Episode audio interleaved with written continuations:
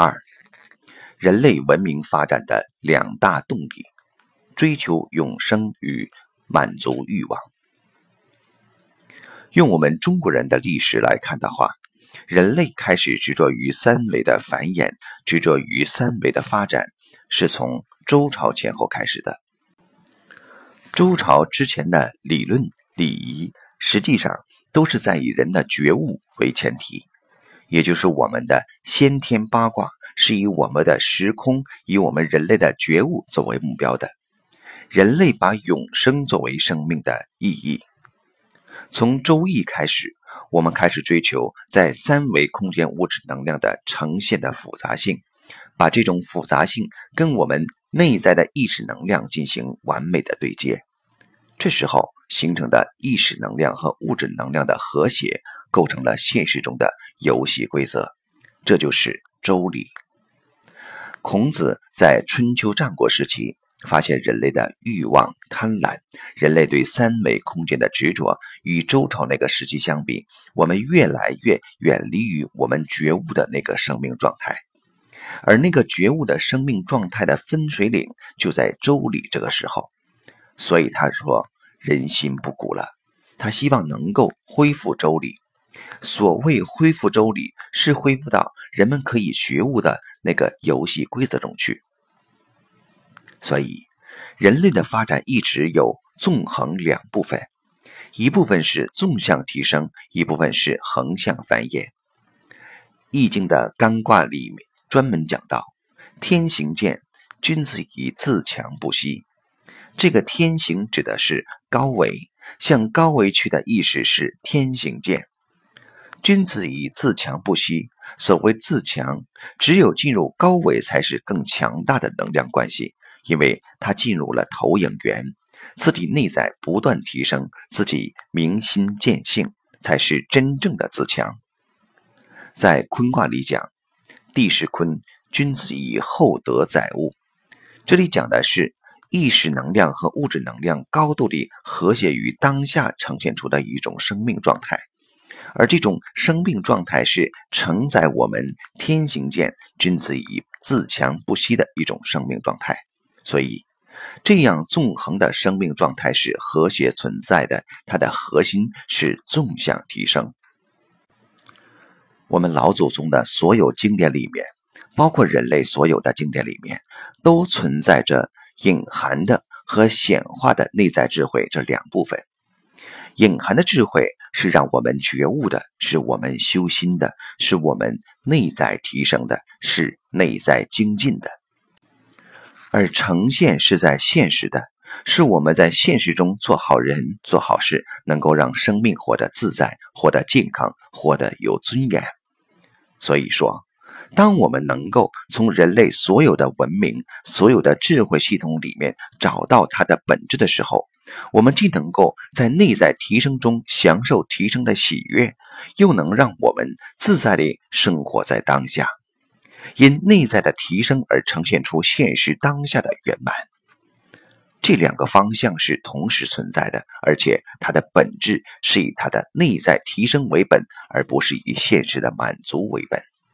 所以，一个是投影源，一个是投影的像。投影源的提升会让投影的像具有更高境界的呈现，提升投影源才是本质。追求永生才是本质，在现实中与之矛盾的是什么呢？是我们人类的欲望，是我们人类对三维空间的执着，也就是我们人类试图以三维空间的复杂而实现我们生命所谓的喜悦、快乐和幸福。其实这是一个误区，因为它的驱动力是欲望。欲望的“欲”字是一个山谷的“谷”加一个亏欠的“欠”，这告诉我们，欲望是永远亏欠的山谷，也就是我们在三维空间创造再多的繁荣都是没有止境的，最后它必然走入成住坏空的一个能量循环关系。我们看整个地球文明有过多少次毁灭？利莫里亚文明。亚特兰蒂斯文明，一个个都因地球的自愈而毁灭。这是为什么呢？这是很正常的三维空间能量关系的成住坏空，所以，我们这一轮文明的毁灭是一种必然。而这一轮毁灭带给我们人类的是什么？是一种鞭策，是一种鼓励，鼓励我们尽快提升到更高的空间境界中去，实现我们人类共同的进化。如果没有看到这一点的话，我们会生活在一种恐惧、焦灼和在现实中的那种痛苦的生命状态里面，那就是所谓的地狱。我们的传统文化告诉我们一个非常重要的概念，叫“道法自然”。自然这两个字是跟道全然融合的。自然的反义词是什么？就是人为。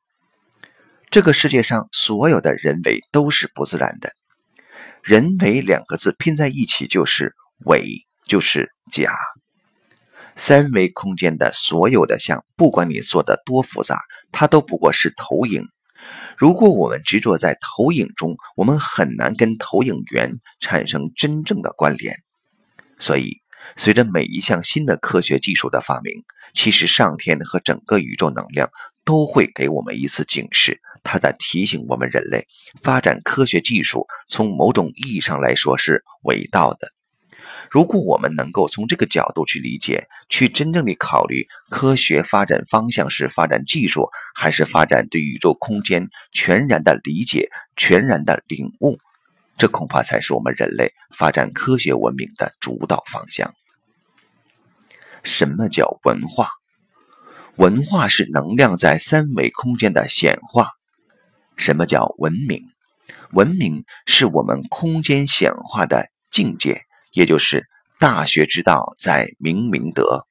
这个明实际指的是境界，文化中的文实际上指的是认知，也就是我们意识能量的一个纠缠、一个纠结。这种文投影到现实就是文化，在三维空间，这种文化呈现是我们人类文化的一个整合。那么。进入更高维度的话，实际体现的就是不同的文明境界。我们人类误以为在三维的繁荣程度是文明，这实际是对文明的一种误解。而我们中华传统文化已经告诉我们：大学之道在明明德，明德是道，明明德是不断提升维度而趋近于这个道。所以，文明本身。不在于三维空间的繁荣，而是纵向高维空间所在的境界。所以，人类科学文明应该纵向发展，而不是横向上继续变得更加复杂。这就是我们说的宇端科技。实际，我们现在的互联网技术已经撕开了三维和高维的界限。互联网的发展是基于我们电脑的运算速度，运算速度超越了我们在三维空间的有限时空认知，它可以在电脑里实现我们在现实生活中实现不了的这种演化的实像。这种实践活动实际上已经突破了我们人类的三维认知，但是还远远不够，因为它只在时间的速度上和压缩上起到了一定作用，在维度上的突破还远远不够。现在的科学家们建构的大部分思维，往往是以三维为基础，从下往上去寻找真理。这种方法永远会有局限，而东方智慧恰好不是这样。东方智慧是以天人合一的宇宙观建构整个宇宙体系，让我们从上往下看宇宙的真相。这个时候建立的科学、建立的文明，才是人类真正未来的文明。这里面的科学才是真正的科学，才是既包容了所有三维信息、所有科学原理，同时又能把我们的科学思想拓展到无限的空间，而又把我们的意识包容进无限空间的终极文明。